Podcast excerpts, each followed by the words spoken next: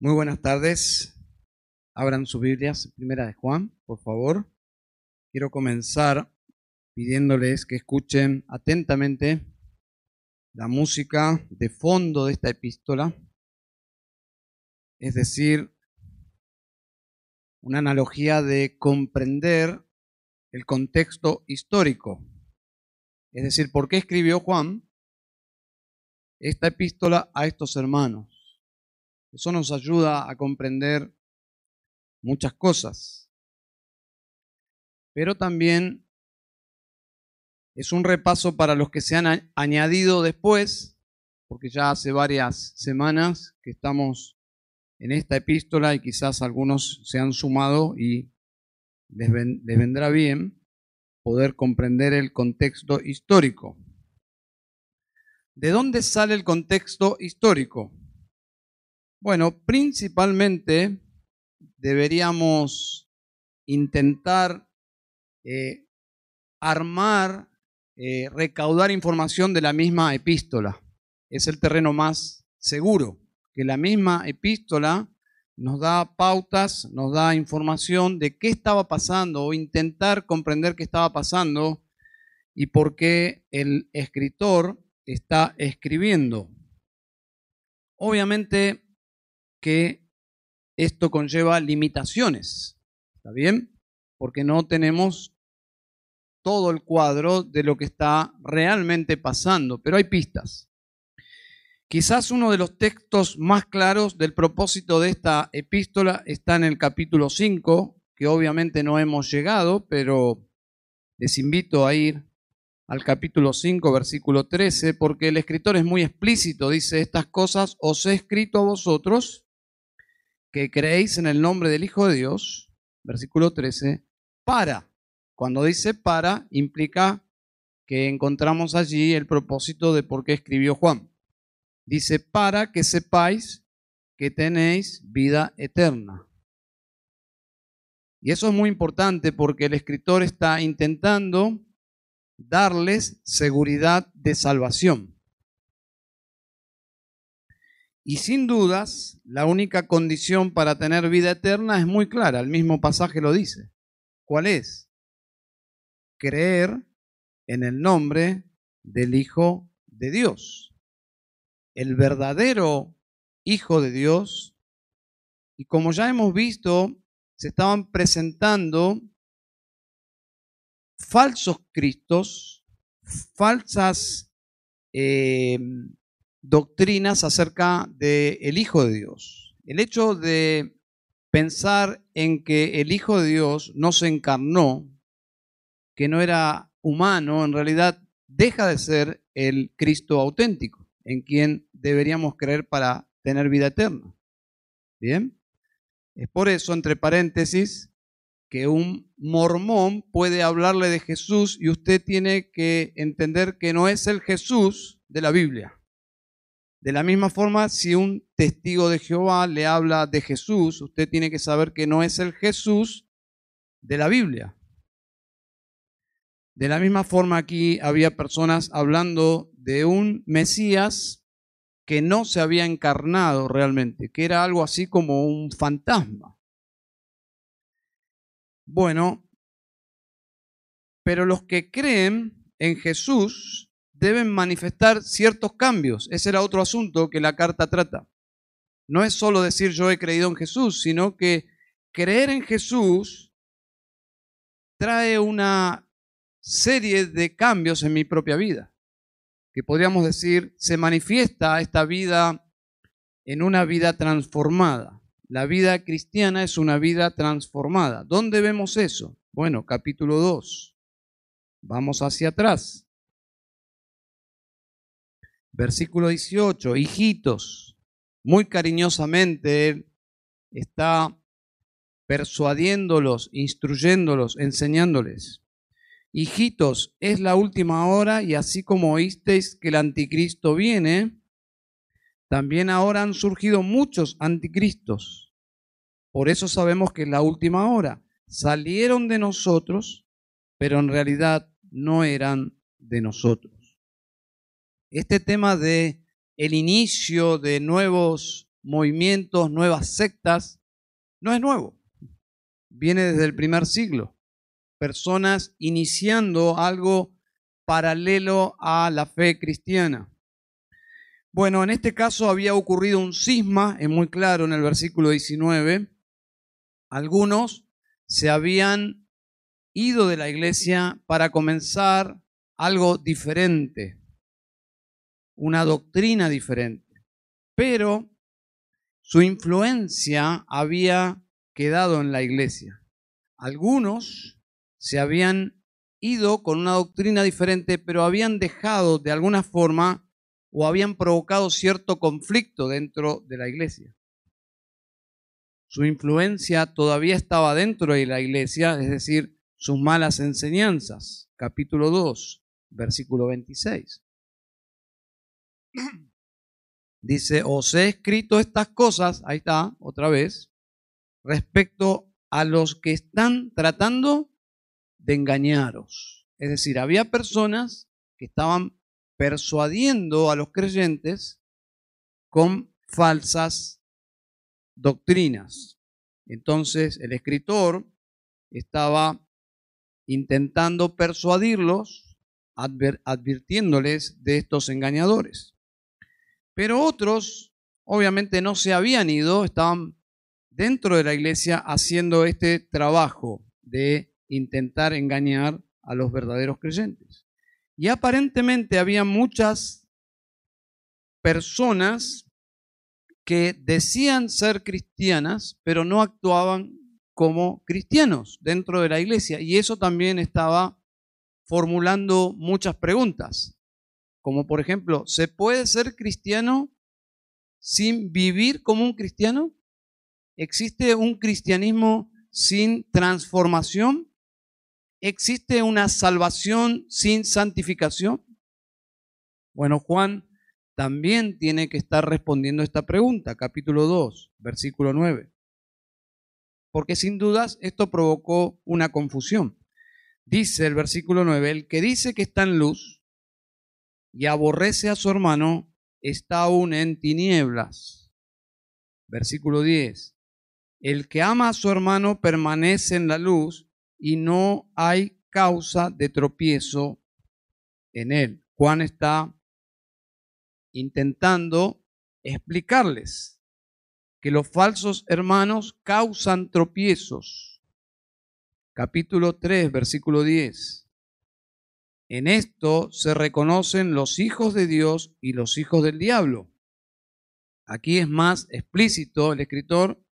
Dice, todo aquel que no practica la justicia no es de Dios, tampoco aquel que no ama a su hermano. Y tenemos que hacer una lectura. ¿Por qué está diciendo estas cosas el apóstol Juan? Porque eran cosas que estaban sucediendo. Había personas que no practicaban el cristianismo, es decir, no practicaban la justicia, aborrecían a sus hermanos, estaban causando tropiezos. Dice Juan, el apóstol del amor, de forma directa, estos son hijos del diablo. Bien. Y ahora llegamos a nuestro texto de hoy, capítulo 4, versículos 7 al 12. Y como verán, Juan regresa nuevamente al amor como una evidencia de la fe auténtica. El amor es una evidencia de la fe verdadera, de una verdadera conversión. Y lo que nos va a decir ahora es lo siguiente. Preste atención porque estoy intentando tomar todos estos versículos y resumiéndolos en una expresión.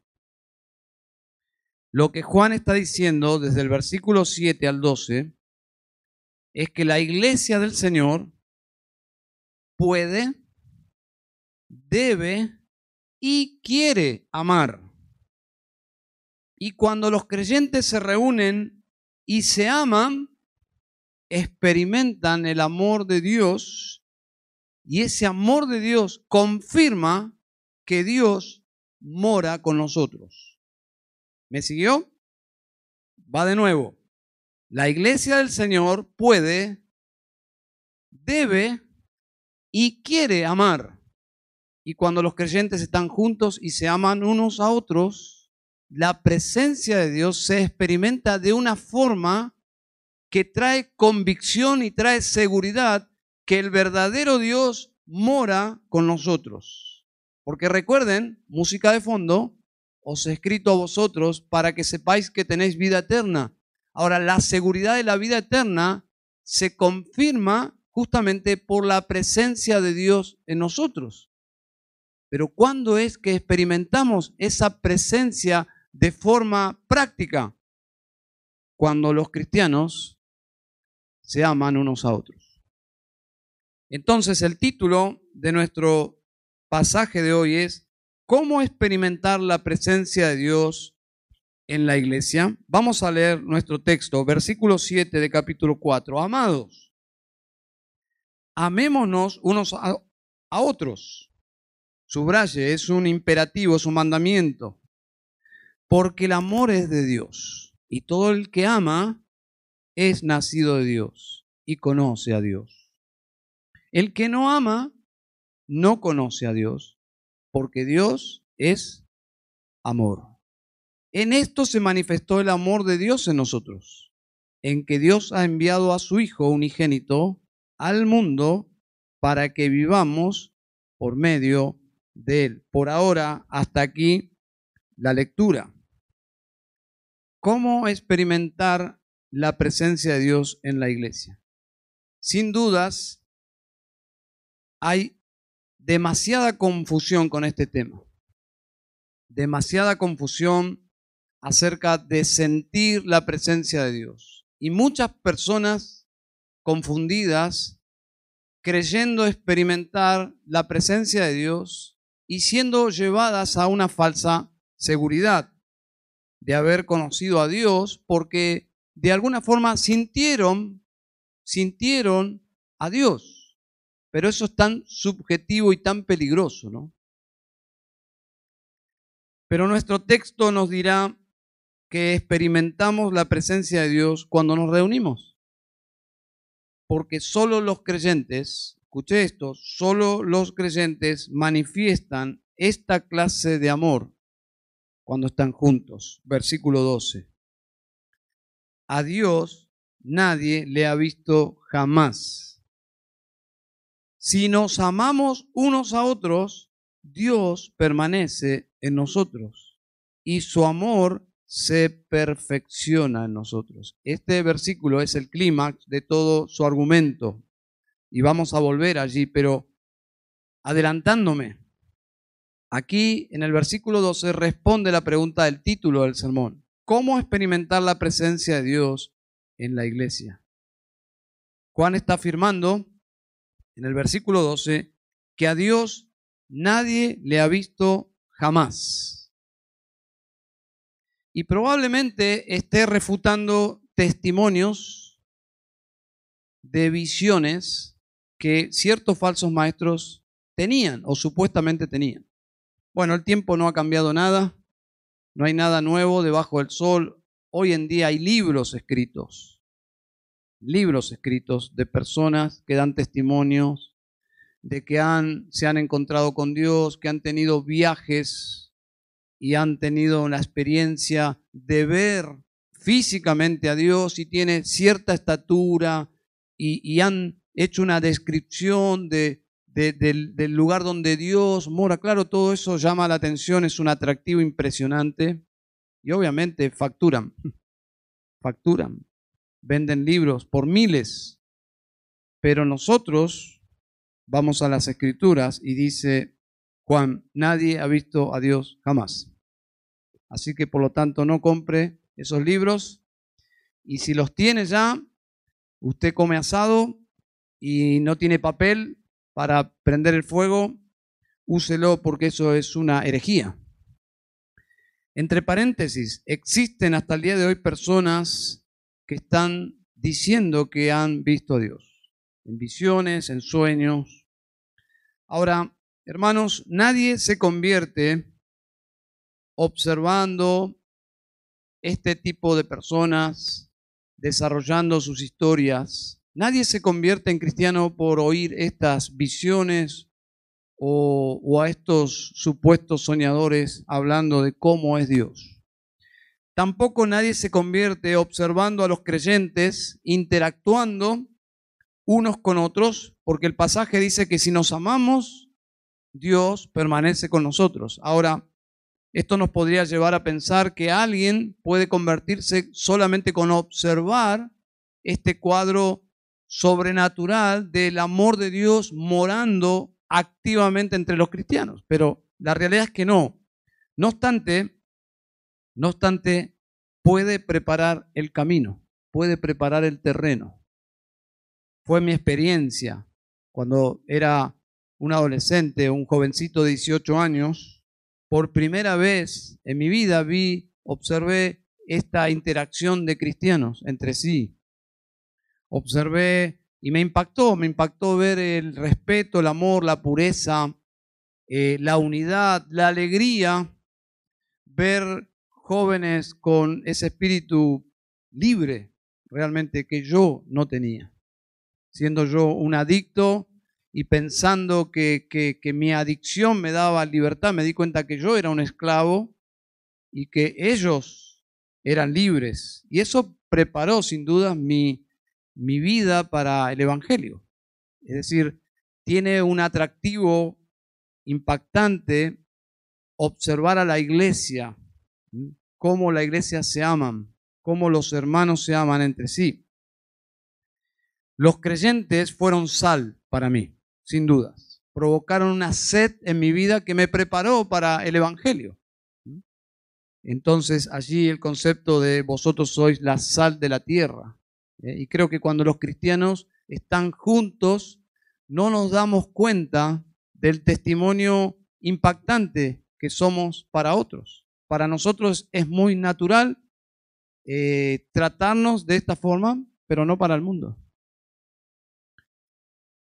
Una traducción más libre del versículo 12 dice así, nadie jamás ha visto a Dios, pero si nos amamos unos a otros, Dios vive en nosotros y su amor llega a la máxima expresión en nosotros. Esa es la idea. Es decir, el amor de Dios hace que Dios se haga visible de alguna forma. El Dios que no puede ser visto, puede ser visto de alguna forma. Entonces, la plataforma para predicar el Evangelio es una iglesia amorosa. Nos da el derecho de predicar el Evangelio. Porque el amor es un, es un bien esencial de la fe cristiana, es una evidencia, es el ADN del cristianismo. Ahora el diablo sabe que una iglesia amorosa tiene un impacto profundo en, en las personas y lo sabe muy bien. Por esa razón, su obra es lo contrario, es generar división, conflicto, murmuración diablo sabe lo efectiva que es una iglesia unida y amorosa. Ahora, ¿cómo logra el diablo todas estas cosas? Como lo ha hecho siempre históricamente, introduciendo a sus hijos en la obra de Dios. Esto no es nuevo, es, es historia de la iglesia, hermanos.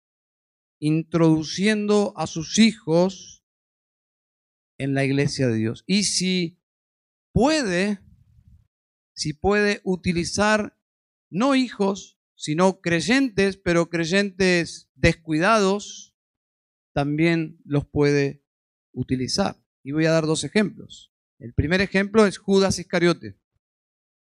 Judas Iscariote es el ejemplo de alguien que puede ser usado por el diablo en contra de la obra de Dios que finalmente sabemos la historia, que Dios usa para sus propios propósitos. Pero también en el mismo contexto vemos a Pedro, que es un verdadero creyente, pero que quiere desviar a Jesús y Jesús le dice, apártate de mí, Satanás. Es decir, si el diablo va a usar a sus hijos, también puede usar a hijos de Dios descuidados desatentos. como lo hizo con Pedro. Permítanme rápidamente darles un bosquejo y el argumento del pasaje. En primer lugar, versículo 7, los creyentes aman. Los creyentes aman. Versículo 7, amados, amémonos unos a otros porque el amor es de Dios. Y todo el que ama es nacido de Dios y conoce a Dios. En primer lugar, los creyentes aman. Así concluye en el verso 11 también. Amados, si Dios así nos amó, está hablando de los creyentes, también nosotros debemos amarnos unos a otros. El énfasis indudablemente es un deber, pero un deber sin poder es una frustración. Es un deber, y por eso comencé, la iglesia puede, debe y quiere amar. Y aquí Juan lo presenta como un deber, pero un deber lógico. Es lo que se espera de un creyente. Si conoce a Dios, si ha nacido en la familia de Dios, entonces debe tener los rasgos de su Padre. Versículo 8. Dios es amor. Por lo tanto, si yo conozco a Dios, debo tener un rasgo distintivo de cómo es mi Padre, a quien yo amo, a quien adoro, y eso se debe reflejar en la iglesia. Entonces, en primer lugar, Juan dice, los creyentes aman. En segundo lugar, dice Juan, los incrédulos no aman. Versículo 8. Dice, el que no ama no conoce a Dios, porque Dios es amor. La persona que no ha nacido de Dios, la persona que no conoce a Dios, no está centrada su vida en Cristo, está centrada en sí misma. Es una persona ensimismada y no puede amar. ¿Por qué no puede amar? Porque es 100% naturalmente egoísta.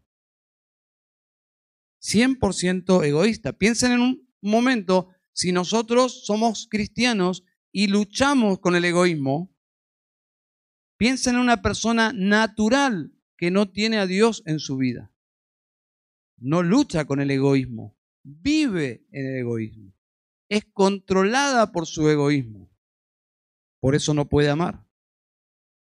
En una iglesia verdadera, amorosa, estas personas quedan expuestas. Estas personas quedan expuestas. Pero cuando la iglesia está enferma, las personas sin amor, sin Cristo, totalmente centradas en sí mismas, pasan desapercibidas. Porque los cristianos están viviendo como no deberían vivir. Pero si asumimos que debemos vivir en amor y debemos amarnos unos a otros, porque podemos, porque queremos y porque debemos, las personas que no tienen la capacidad de amar porque no conocen a Dios quedarán expuestas. Y eso es bueno para ellos. Eso es muy bueno para ellos. Porque podrán ver el contraste. Podrán en el contraste pensar, yo no tengo lo que ellos tienen. Yo no puedo vivir como ellos viven. Y esto no tiene que ver con personalidad, si una persona es introvertida, es eh, extrovertida, más reservada o no. Tiene que ver con el corazón. Si tiene o no un nuevo corazón. Si no tiene un corazón reformado, transformado por el Evangelio, indudablemente no va a poder amar. Todo se le hará cuesta arriba. Todos los imperativos que tienen que ver con el amor hacia otros serán como imposibilidades, traerán frustración, porque no puede, porque no tiene el amor de Dios. Pero nosotros, si hemos conocido al Señor, dice Romanos 5:5, que el amor de Dios ha sido derramado en nuestros corazones. Eso habla de plenitud. Nuestros corazones han sido llenados de amor por medio del Espíritu Santo que nos fue dado. Es decir, el amor no radica en nosotros mismos, en personalidad, sino en que Dios mora dentro nuestro. Ahora bien, Juan argumenta que los creyentes aman, pero tiene una gran aclaración. ¿Por qué los creyentes aman? Y no es por mérito propio, que es nuestro tercer punto. Los creyentes aman por causa del Evangelio. Y Juan desarrolla su premisa de por qué el creyente ama. Observen que hay dos declaraciones, versículos 9 y 10, y el versículo 11 es una conclusión. Dice el versículo 9, en esto se manifestó el amor de Dios en nosotros, en que Dios ha enviado a su Hijo unigénito al mundo para que vivamos por medio de Él. Entonces, versículo 9, primer argumento, ¿por qué los creyentes aman? Porque el amor de Dios se manifestó. En segundo lugar, en esto consiste el amor, no en que nosotros hayamos amado a Dios, sino que en que Él nos amó a nosotros y envió a su Hijo como propiciación por nuestros pecados. Conclusión, versículo 9. Amados, si Dios así nos amó, ¿cómo nosotros debemos tratarnos? Esa es la pregunta. Lógicamente, si Dios nos amó así, ¿cómo? Versículo 9 y 10. También nosotros debemos amarnos unos a otros. ¿Se dan cuenta? Es como un tráiler, un tráiler, como un adelanto de una película. Estamos practicando lo que será la eternidad, lo que será los cielos nuevos y la tierra nueva, con una condición obviamente, que nos limita en el día de hoy, que es el pecado. A pesar de que Dios ha hecho propiciación por nuestros pecados por medio de Cristo y aún el Espíritu Santo mora en nosotros y tenemos eh, el poder y el deseo y el deber de amarnos, aún así el amor es tan imperfecto. Pero aún en un amor limitado por nuestras imperfecciones, nuestros pecados, aún así cuando nos amamos, Dios queda en evidencia en nosotros. ¿Se imaginan el cielo cuando ya no existirá el pecado? Lo que será el cielo será un lugar perfectamente lleno de amor. El cielo es un lugar lleno de amor. Por eso Pablo en 1 Corintios 13 dice, ahora permanecen la fe, la esperanza y el amor. Pero ¿cuál es el mayor de los tres? El amor, porque la esperanza caducará cuando andemos por vista. Ya no necesitaremos esperar nada porque ya lo obtendremos y ya al andar por vista no necesitamos más la fe. Pero el amor, el amor nunca deja de ser.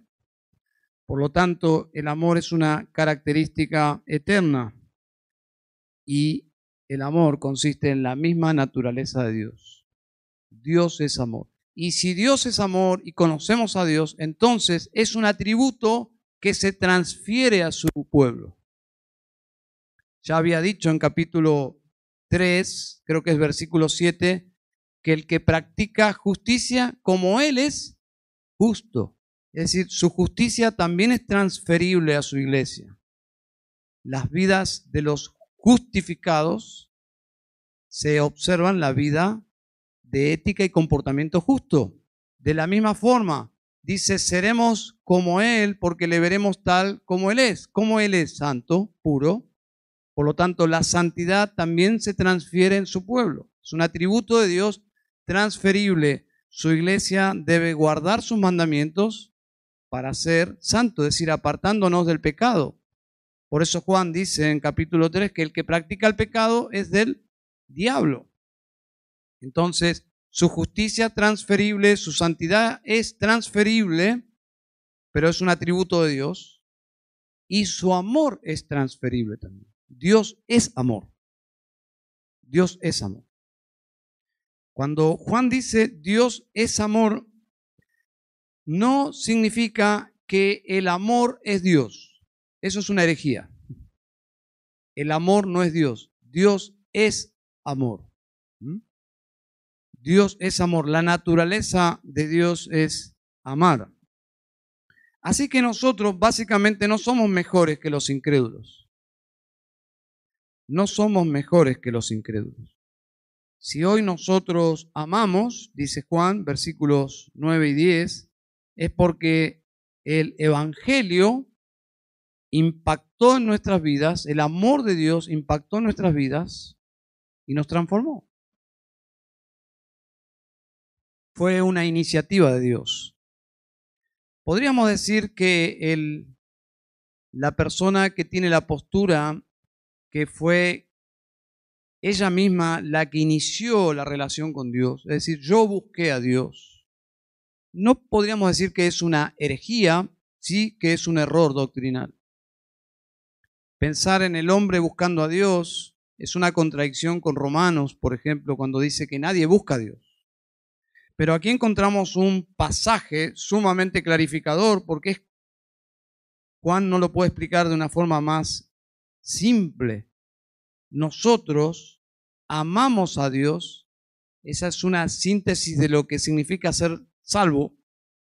La salvación implica que ahora amamos a Dios porque antes no lo amábamos.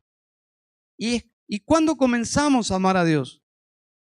¿Quién inició esta relación de amor? Fue Dios. Fue Dios quien nos envió a su Hijo para rescatarnos. Versículo 9. Fue Dios quien nos amó a nosotros y envió a su Hijo. Es decir, el Evangelio es una buena noticia porque Dios hizo lo que nosotros no podemos hacer ni queremos hacer no apetecemos a Dios. Por lo tanto, si fue una iniciativa de Dios, no hay gloria alguna en nosotros, no hay mérito en nosotros. Nadie puede jactarse de que es salvo porque buscó a Dios o encontró a Dios. El testimonio de un cristiano es muy humilde. Es reconocer que estaba perdido y que Dios lo halló. ¿Eh? Fue Dios quien nos fue a buscar. Nosotros éramos esa oveja perdida éramos esa moneda perdida. Entonces, Juan está explicando la naturaleza del amor verdadero con el mismo evangelio. No fuimos nosotros los que iniciamos esta relación tan preciosa y eterna, de vida eterna, con el Dios verdadero. Fue Dios quien envió a su Hijo, lo más precioso, su Hijo Jesucristo para rescatarnos. ¿Y cómo logró nuestro rescate? Es muy claro. Versículo 10. Como propiciación por nuestros pecados. Él vino a satisfacer las demandas santas y justas de Dios que nos condenaban. Él vino a propiciar un sacrificio. Él murió por los culpables, por nosotros, y pagando así todas nuestras deudas. Es decir, el amor consiste en que Dios suplió para nuestra necesidad más grande.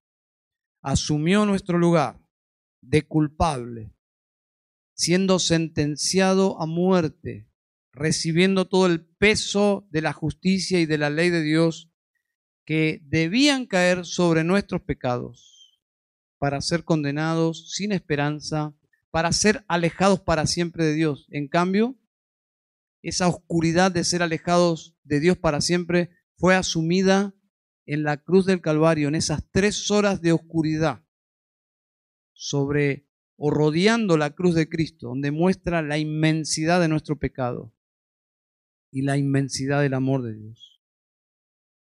Pablo lo explica así en el capítulo 5 de Romanos, versículo 8, pero Dios demuestra su amor para con nosotros en que siendo aún pecadores, Cristo murió por nosotros. ¿Se dan cuenta el contraste Dios muestra su amor en que siendo lo que somos, la expresión pecadores nosotros la, la tomamos livianamente, pero implica lo peor.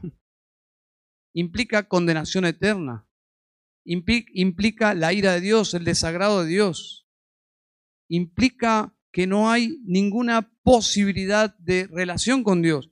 Lo que está diciendo es que Dios nos amó de tal manera que siendo lo que somos, pecadores, Cristo murió por nosotros. Es decir, Cristo tomó nuestro lugar, asumiendo un lugar por personas que no valemos por nuestra condición. Entonces, el haber tomado nuestro lugar es un acto de amor. Dios nos ama. Dios es amor. Así que la conclusión es muy práctica, versículo 11. Amados, la idea allí es no solo que Juan los ama, sino amados de Dios. Es decir, ustedes son las personas que Dios decidió amar y enviar a su Hijo para hacerlos sus hijos. Amados, si Dios así nos amó, también nosotros debemos amarnos unos a otros. ¿Se dan cuenta que amar es una decisión? Amar es una decisión. Dios decidió amarnos. ¿Cómo? Envió a su Hijo. De la misma forma, el Evangelio impacta en nosotros y ahora decidimos, porque Dios es amor y porque Dios nos amó, decidimos amar a los amados de Dios. Decidimos amar a nuestros hermanos. Entonces el Evangelio define la clase de amor entre creyentes. ¿Cómo se ve el amor entre los creyentes? Bueno, amar es suplir necesidades verdaderas. Porque ese es el modelo del amor de Dios. Dios vio nuestra necesidad y envió a su Hijo. De la misma forma, el amor implica lo mismo, es suplir necesidades verdaderas. Dios vio y suplió para nuestra salvación envió a su Hijo para poder perdonar nuestros pecados. Entonces, la forma de amar bíblicamente, para que esto no quede en un tema abstracto, en algo muy poco práctico, la forma de amar bíblicamente es preguntarnos, ¿Dios me mostró una necesidad? ¿Dios me mostró una necesidad? ¿Debo orar por esa necesidad de mi hermano? Y otra pregunta, ¿debo hacer algo más? Pregunta clave, ¿puedo suplir esta necesidad? Y otra pregunta un poco más específica, ¿es realmente una necesidad? ¿O el hermano la comunica como una necesidad, pero no es una necesidad. ¿Se dan cuenta? El amor de Dios, y permítanme hacer aquí una aplicación. Yo creo por el contexto que había personas queriendo abusar de la buena voluntad de los creyentes. Estoy convencido por toda la música de fondo que los falsos maestros que antes ganaban su vida de forma itinerante por la filosofía o, los, eh, las actuaciones de discursos y las personas eh, dándoles dinero por hacerles sentir bien, por ideas nuevas, novedosas. Esas personas vieron en la iglesia un campo propicio para ganar dinero. Esto es historia de la iglesia. Vieron que este pueblo nuevo que se estaba formando podía ser un campo propicio para el engaño y para alcanzar riquezas. Por lo tanto, entiendo que Juan está hablando que esencialmente el Evangelio nos debe hacer sabios, nos debe hacer amorosos, pero no ingenuos. Amados, si Dios nos amó así, la pregunta es, ¿cómo nos amó Dios? Dios envió a su Hijo para suplir una necesidad verdadera. es una necesidad y creo que el contexto nos habla de que los cristianos debemos probar los espíritus. Y ahí encontramos el versículo 1 y cómo tiene sentido, ¿se dan cuenta? Debemos probar los espíritus. Capítulo 4, versículo 1. Es todo el contexto. No podemos ser ingenuos. Siempre ha sido así. Se necesita sabiduría, discernimiento para amar, porque no es un amor ingenuo o sentimental. Y el ejemplo es que años más tarde, el mismo Juan escribe a estos hermanos de Asia Menor, a la iglesia de Éfeso, y les dice, ustedes han probado a los que dicen ser apóstoles, y la misma palabra, has probado, ¿qué cosa? Los espíritus. A los que dicen ser apóstoles y no lo son, y los has hallado mentirosos. ¿Qué es lo que funcionó aquí? Simplemente entraron apóstoles reclamando o queriéndose enseñorear de la iglesia y conseguir eh, eh, dinero de parte de los creyentes, y ellos tuvieron la sabiduría para probarlos que no eran apóstoles, y los hallaron mentirosos, es decir, un triunfo para la iglesia. Entonces,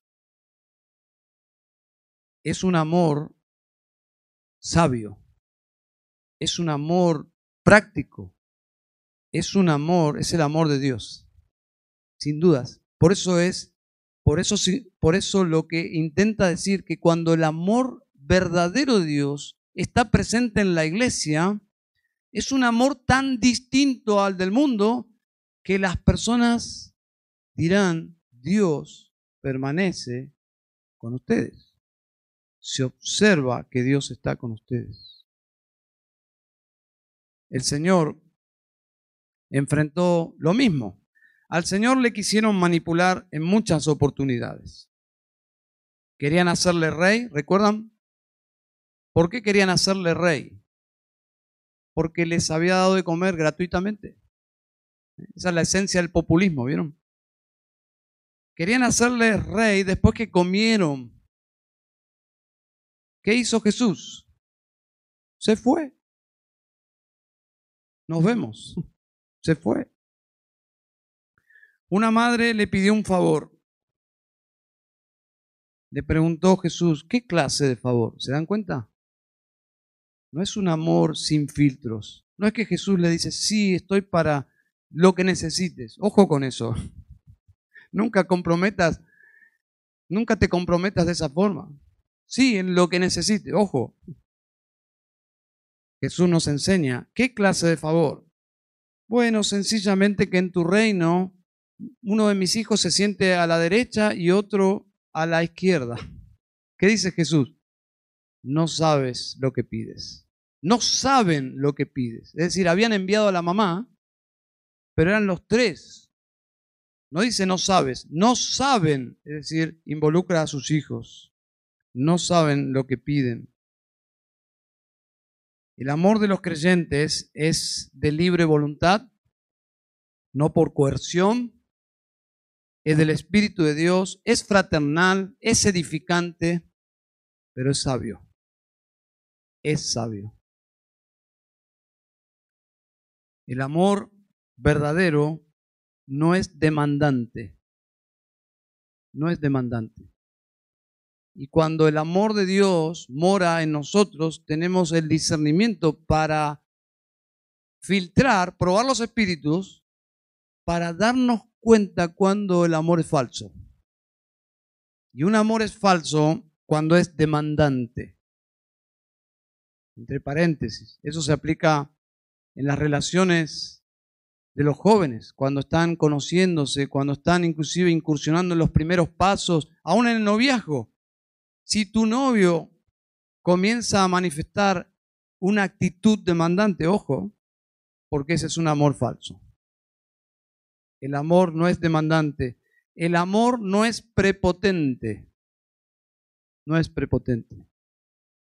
Dios lo demostró. Él envió a su Hijo. Lo envió.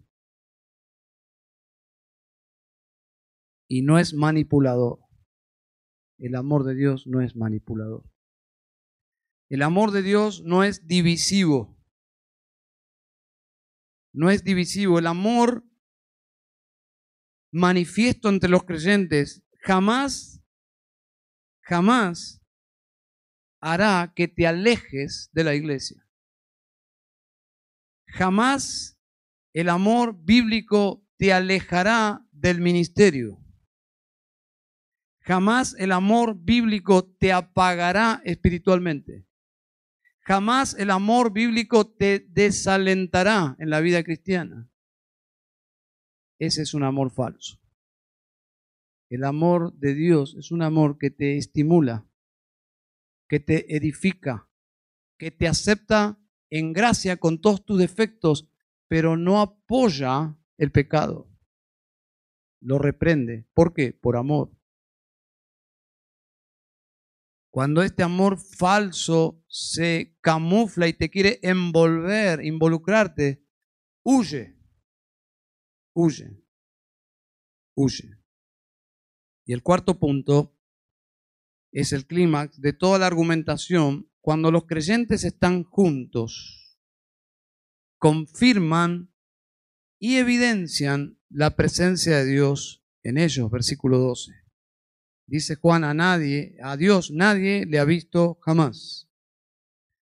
Si nos amamos unos a otros, Dios permanece en nosotros y su amor se perfecciona en nosotros. Parece una contradicción, ¿no? Porque hemos leído en el Antiguo Testamento que Dios se manifestó. Pero si yo le preguntara a usted, ¿ha visto alguna vez su rostro? Le pregunto a usted, ¿ha visto alguna vez su rostro?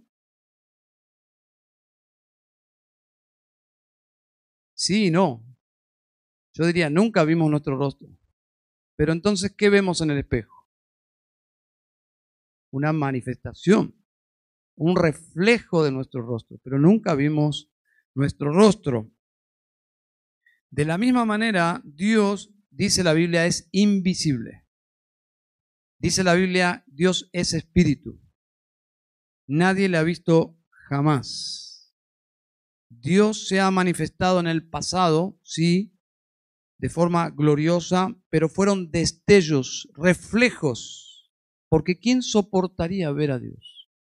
Solo el Hijo, dice Juan, el Evangelio de Juan capítulo 1. Solo el Hijo le ha visto sin ser consumido el Hijo no tiene que taparse sus ojos como los ángeles de la máxima jerarquía. Isaías 6.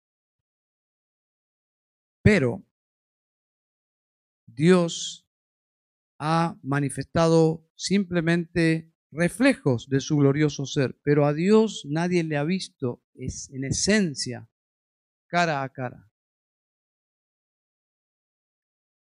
Pero ¿cómo entonces se hace visible en la iglesia?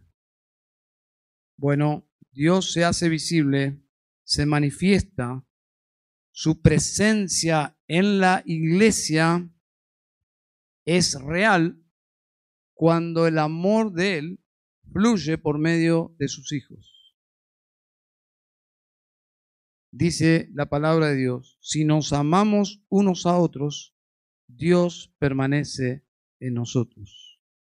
Y termina diciendo, y su amor se perfecciona en nosotros. Es decir, a medida que vamos desarrollando el amor de Dios en nuestras vidas y la comunión cristiana, el amor de Dios va a ser más evidente. Lo que significa que el amor se perfecciona en nosotros, la idea es que desarrolla llegando a su meta. ¿Cuál es la meta del amor de Dios entre nosotros? Lo dice el mismo texto, que sepamos que Dios permanece en nosotros. ¿Se imaginan qué angustia, qué angustia sería reunirnos para adorar a Dios y no saber con certeza que Dios está con nosotros? Yo creo que es el conflicto de las sectas. El autoengaño existe, pero nadie de esas personas que adoran a una deidad falsa pueden saber con certeza, excepto por una experiencia mística y engañosa. Pero nosotros no necesitamos una experiencia mística. Simplemente lo que Juan dice, si nos amamos unos a otros, sepan, y esto es doctrina, Dios permanece con nosotros. Y mientras más nos amamos, el amor de Dios se perfecciona en nosotros. El amor de Dios toma personas egoístas, pecaminosas y las transforma en santos útiles que tienen un interés por otros. Personas que tienen una carga y ese es el camino más excelente que habla Primera de Corintios 12:31. Yo les muestro un camino más excelente, dice Pablo. ¿Cuál? El amor. Es un camino implica que voy a tomar ese camino. Voy a dejar este camino por el cual transité toda mi vida antes de conocer a Dios. ¿Cuál era ese camino? Yo, yo y yo. Y ahora que soy cristiano, este nuevo camino más excelente es voy a pensar en otros. Voy a suplir de forma amorosa necesidades reales. Voy a pedirle a Dios que me utilice para ser de bendición a otros. Entonces, en esa obra su amor alcanza su objetivo, cumple su misión. Y este párrafo contiene una de las expresiones, hermanos y amigos, más conocidas de toda la Biblia. Y es la expresión Dios es amor. Pero eso implica todo un desafío para nuestras mentes. Hay un libro de Donald Carson que se titula La difícil doctrina del amor de Dios. Porque el amor de Dios es una de las doctrinas más difíciles de comprender. Cómo Dios nos amó a nosotros siendo pecadores. Sin embargo, estas palabras son cuestionadas por la mayoría de las personas. Si Dios es amor, ¿por qué tanta injusticia? ¿No? Si Dios existe y Dios es amor, ¿por qué tengo que sufrir tantas cosas? ¿Por qué tantas guerras, hambruna? ¿Por qué las enfermedades? ¿Por qué, si Dios es amor, me quitó a mi mamá o a un hermano? ¿O por qué me pasó tal cosa? ¿O por, por qué, si Dios ama tal o cual situación o enfermedad, etc. Sin dudas, esta porción habla del amor de Dios. Desafiante, una doctrina desafiante para nuestra mente. 15 veces menciona el amor o palabras derivadas. Y la inferencia es que se estaba tergiversando el amor de Dios. Que los falsos maestros estaban minimizando su importancia o peor aún, se estaba redefiniendo el amor de Dios. Y es por eso que Juan vuelve a la esencia. ¿Quieren saber cómo, eh, en qué consiste el amor de Dios? ¿Quieren saber dónde se manifestó el amor de Dios? Tomen nota. ¿Quieren ver una masterclass del amor de Dios? Miren la cruz del Calvario. Miren la cruz del Calvario. Miren a Jesucristo muriendo por nuestros pecados para suplir nuestra salvación. Miren la ira de Dios, porque no es un amor que deja de lado el pecado, sino que trata con el pecado para poder amar. Y Dios trató con nuestro pecado, pero no nos castigó a nosotros, lo castigó a su Hijo. Él toma nuestro lugar. Dice Dios, mira a mi Hijo muriendo por tus pecados. Mira mi amor en mi Hijo muriendo por tus pecados. Es decir, no deberíamos dudar del amor de Dios cuando las cosas no nos salen como quisiéramos. Porque ya Dios ha demostrado que Dios nos ama. Y la muerte de Cristo ha asegurado que la historia para la humanidad y para nosotros en particular tiene un final feliz. Tiene un final feliz. Dice la Biblia, esto os escribo para que para los que os engañan, para que sepáis que tenéis vida eterna. Lo que estaba pasando aquí es que los verdaderos creyentes estaban dudando por una serie de cosas que ya mencionamos al principio, si realmente vale la pena, si realmente somos salvos por medio de Jesucristo. Si es que hay algo más, no, no hay nada más. Todo lo que necesitamos lo suplió Cristo Jesús. El amor de Dios es el Evangelio, versículo 9. En esto se manifestó el amor de Dios en nosotros, en que Dios ha enviado a su Hijo unigénito al mundo para que vivamos por medio de Él. Solo Cristo, solo Cristo. Ya Dios demostró definitivamente que nos ama. Y por medio de ese amor tan visible, histórico, práctico, en la cruz del Calvario, nosotros somos salvos. Entonces, ¿cómo experimentar la presencia de Dios en la iglesia? ¿Cómo sé que Dios está en mí? ¿Cómo sé que yo estoy en Él? ¿Cómo sé que tengo vida eterna? Bueno, es simple. Juan dice, si nos amamos unos a otros, Dios permanece en nosotros. Sencillamente, para hacerlo de forma práctica, lo que propone el texto es, ama a tus hermanos. Ama a tus hermanos. Entrénate para el cielo. Ama a tus hermanos con todos sus defectos. Rompe todas las barreras que tu egoísmo te dicta que te detengas para expresar tu amor porque así somos. Tenemos una cantidad de argumentos para limitar nuestro amor, prejuicios, pensamientos, etcétera, etcétera.